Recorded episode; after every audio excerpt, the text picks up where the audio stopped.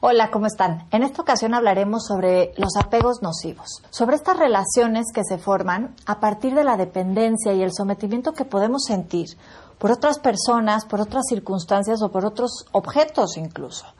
Pero, ¿qué son exactamente los apegos nocivos? ¿Por qué se forman estos vínculos tan tóxicos? Para que yo pueda vincularme contigo, yo necesito colocar energía en ti de tal manera que la energía que yo pongo en ti sea la misma energía que quede en mí. Esto quiere decir que vamos a encontrar un sistema totalmente equilibrado. Y entonces se van a formar vínculos a partir de la funcionalidad. Y esto es algo que llamamos en semiología vínculos a partir del desapego.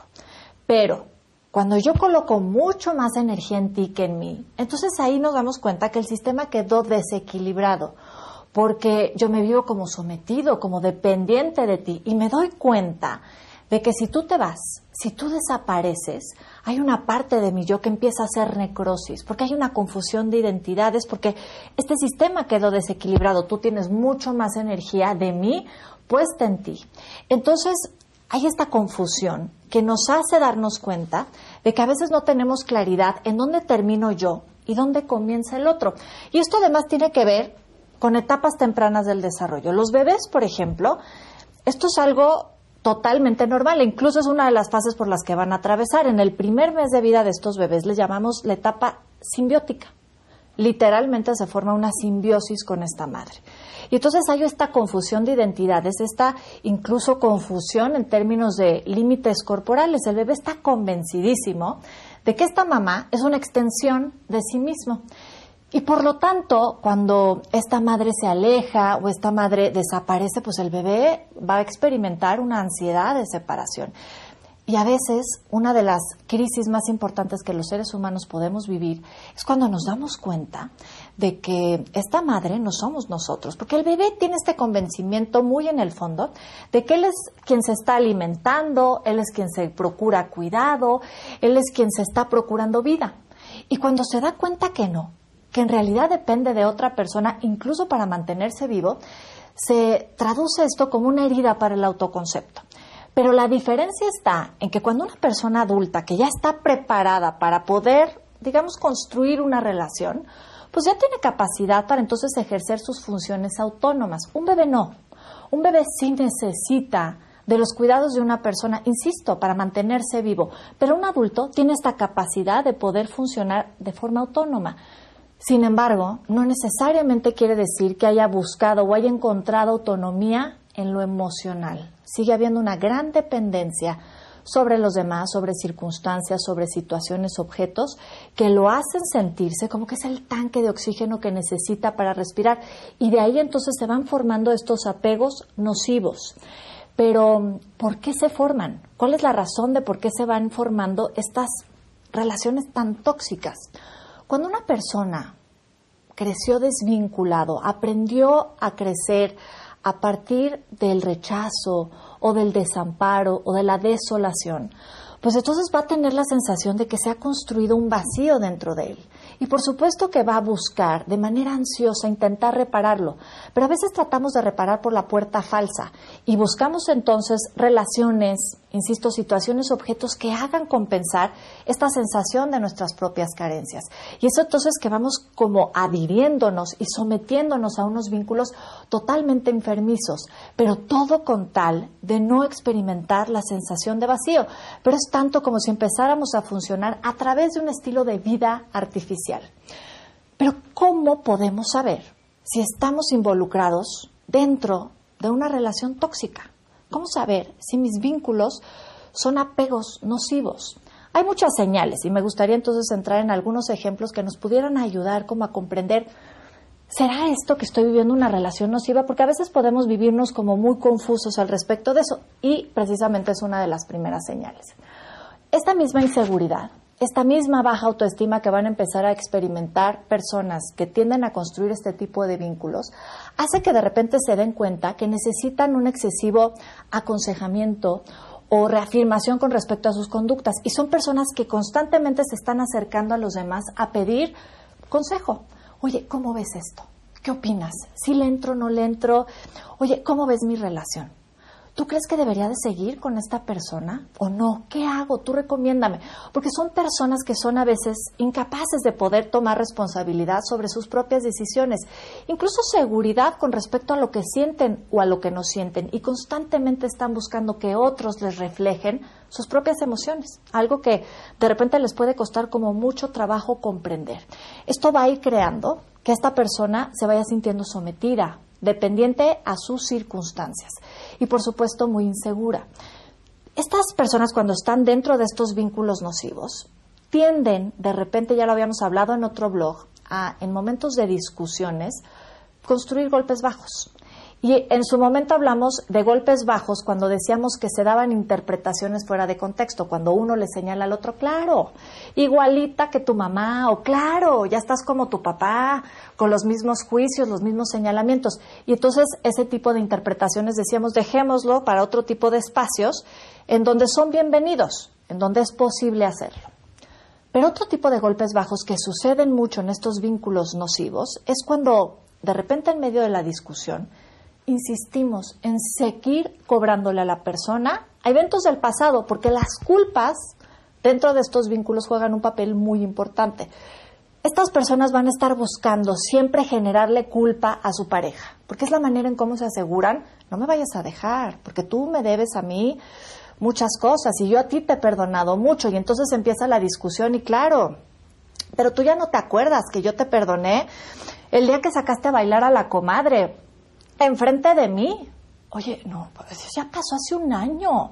Ya lo habíamos hablado, ya habíamos quedado que bueno, que fue una situación, era el bautizo del niño, pues yo el padrino le di su vueltecita a la comadre, lo hablamos en su momento, sí, claro, pero, pero tú no sabes lo que a mí me dolió, porque yo estaba embarazada, yo no estaba como la comadre, pues la comadre ya le estaba poniendo nombre al niño, yo todavía estaba de mal ver. Ay, pero es que ya lo hablamos, es que ya pasó hace un insistimos en seguir redondeando aspectos que ya no tienen nada que ver con nuestro presente, pero todo en función de seguirle generando culpas a nuestra pareja, porque hay este apego nocivo que no me permite darle la vuelta a la página y decir, asumo el perdón. El perdón es la manera en cómo liberamos a los demás de la responsabilidad de incluso tener que hacernos felices, pero insistimos. Otros de los señales que de repente pueden aparecer es cuando no nos responsabilizamos en primera persona de las cosas que no nos gustan del otro. Y de repente tendemos a caer en este estilo de agresión pasiva, porque nos damos cuenta que como no tenemos la capacidad para decir, esto no me gusta, o esto me enoja, o esto me molesta porque me da miedo, que que lo digo y el otro entonces me deja. Y yo estoy apanicado de que el otro me deje de ninguna manera. Entonces recurro a un estilo de agresión pasiva. Ya en su momento también hablamos de cómo la agresión pasiva a veces pueden ser olvidos, o me comprometo a hacer cosas y no las cumplo, o de repente prometo situaciones y tampoco les doy mucho seguimiento. En fin, voy dejando cosas. Pero un estilo de agresión pasiva también puede ser cuando le decimos a la otra persona, mira, yo escuché que dicen tus amigos que pues eres muy frío y que a veces la verdad no eres tan leal es decir, como que no me responsabilizo en primera persona de decir, te siento frío y a veces me siento muy insegura o te estoy sintiendo como en un, en un estilo de deslealtad y sí quisiera hablar contigo de esto, de cómo me estoy sintiendo. Pero como soy incapaz de responsabilizarme de ello, mejor la aviento la bolita a alguien más y lo pongo como en la responsabilidad o en palabras de otro. Pero es un estilo a veces de agresión pasiva de la cual no nos damos cuenta es bien importante que aprendamos entonces a hablar de nuestras emociones, de poder poner nuestros límites, porque otra de las cosas que también va a suceder, los celos juegan un papel fundamental en este tipo de apegos nocivos. Los celos, este sentimiento que incluso ya habíamos también hablado, en donde siempre va a existir un tercero. Un tercero que amenaza la posibilidad de que yo pueda estar con quien yo quiero estar. Esta amenaza puede ser una persona, una circunstancia, en fin, muchas situaciones diversas que lo único que están haciendo es amenazar mi seguridad, este estilo de seguridad que yo encuentro al sentirme adherido a mi objeto de deseo, a este apego nocivo. Y entonces los celos se convierten, sin darnos cuenta, en una traducción en donde nos volvemos terriblemente posesivos, desconfiados y donde constantemente estamos eh, sintiendo que el otro nos está traicionando. Y es como jugar, digamos, a, este, a esta dinámica de la flor donde estamos, me quiere, no me quiere, me quiere, no me Reviso el celular y de repente digo, ya se metió al baño, ahorita voy a checar sus mensajes. Y entonces reviso los mensajes y digo, ay, uff, todo bien, ah, me quiere. Pero de repente me acerco y ya lo escucho que está hablando con los amigos que se va a ir al dominó y entonces ya no me quiere. Pero entonces de repente en la noche llegó temprano, sí llegó a la hora que quedó, ah, me quiere. Y entonces vivo un vaivén de emociones en relación a mis propios celos y entonces empiezo a decidir si me vivo o no amenazado por esta circunstancia. Y de lo que no nos damos cuenta es que en esta em, actitud avasallante, insegura, lo único que provocamos es terminamos alejando al otro, por supuesto que se termina hostigando, hartando de esta situación. Y vale muchísimo la pena también detenernos a reflexionar con respecto a nuestros celos, porque muchas veces son actitudes proyectivas. En nuestra propia conciencia de que nos descubrimos totalmente apegados a la otra persona, sucede que las personas comienzan a fantasear con la posibilidad de estar con alguien más. Porque digo, ¡ay! Ojalá no lo necesitara tanto, ¿cómo me encantaría poderme hacer de esta otra pareja, de estar con esta otra persona, ¿cómo le dolería? Pero entonces empiezo un poquito a fantasear en esta posibilidad. Eso me hace proyectarlo en el otro y pensar si yo soy capaz, pero esto sucede totalmente inconsciente y no nos damos cuenta, pero en el fondo es tanto como decir, si yo soy capaz de fantasear con otras situaciones mucho más libres, mucho más lindas, mucho más cálidas, como por qué el otro no lo va a hacer. Y ya hemos hablado que del paso de la fantasía a la realidad es un estrecho muy pequeño. Entonces, esta situación de los celos vale muchísimo la pena detenernos a reflexionar desde dónde está operando en nuestra conciencia. Todas estas situaciones son muy importantes reflexionar porque nos lleva entonces a la comprensión de que es bien importante que aprendamos a responsabilizarnos de nuestras inseguridades, porque de otra manera vamos a estar cobrándole nuestra infancia a nuestra pareja y vamos a estar construyendo estos vínculos enfermizos. Y fue precisamente esto lo que le ocurrió a Norma, nuestra participante dentro del blog, en donde de alguna manera, en la pérdida de Marcelo, ella vive esto, esta sensación de que una parte de su yo se había muerto. Pero es bien importante comprender que aunque hay una parte del yo que sí se ve debilitada, que sí hace necrosis, también existe una parte de nuestro yo que queda absolutamente intacta y a partir de la cual es posible propiciar una regeneración. Esa regeneración es lo que nos va a permitir entonces crecer en nuestros propios recursos internos, crecer en nuestra valía personal, trabajar en nuestra autoestima es importantísimo. Pero ¿cómo vamos a hacer esto? Lo primero que necesitamos hacer es estar dispuestos a enfrentarnos a nuestro vacío, porque de otra manera no vamos a saber frente a qué carencias nos estamos enfrentando. Enfrentarnos al vacío, muchas veces encontramos a nuestros participantes dentro del grupo cuando contactan con el vacío como una sensación de decir, espérame, ahí está, pero yo no sé si esto va a desaparecer tranquilos, no se trata de que desaparezca. Lo que queremos es tener la capacidad de poder observar nuestras propias carencias, saber qué es lo que están diciéndonos, porque este vacío nos está diciendo algo. Necesitamos detenernos a escucharlo, trabajar en ello, ponerle palabras.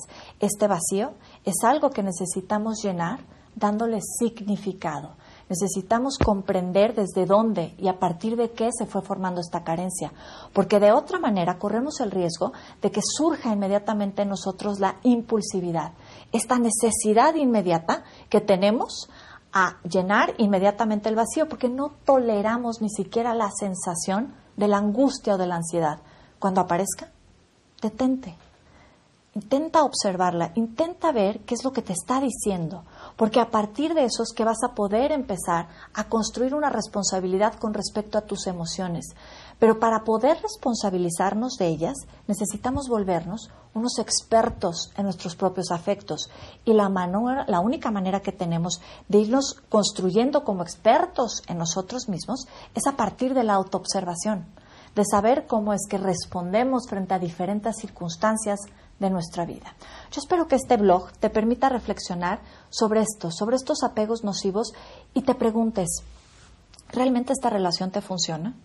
Así como la has construido a partir de la toxicidad, a partir de este tanque de oxígeno, ¿tú crees que esta relación en realidad te está permitiendo crecer y está haciendo que el otro también crezca?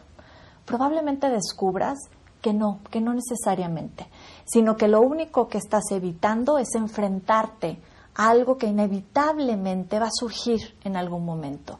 La necesidad, insisto, de mirar nuestras carencias para trabajar en ellas con entusiasmo, con amor, con responsabilidad. Ha sido un placer volver a entrar en contacto contigo a través de este blog. No dejes de escribirme tus opiniones, tus comentarios, tus epifanías, porque este espacio lo vamos construyendo entre todos. Te mando un enorme saludo.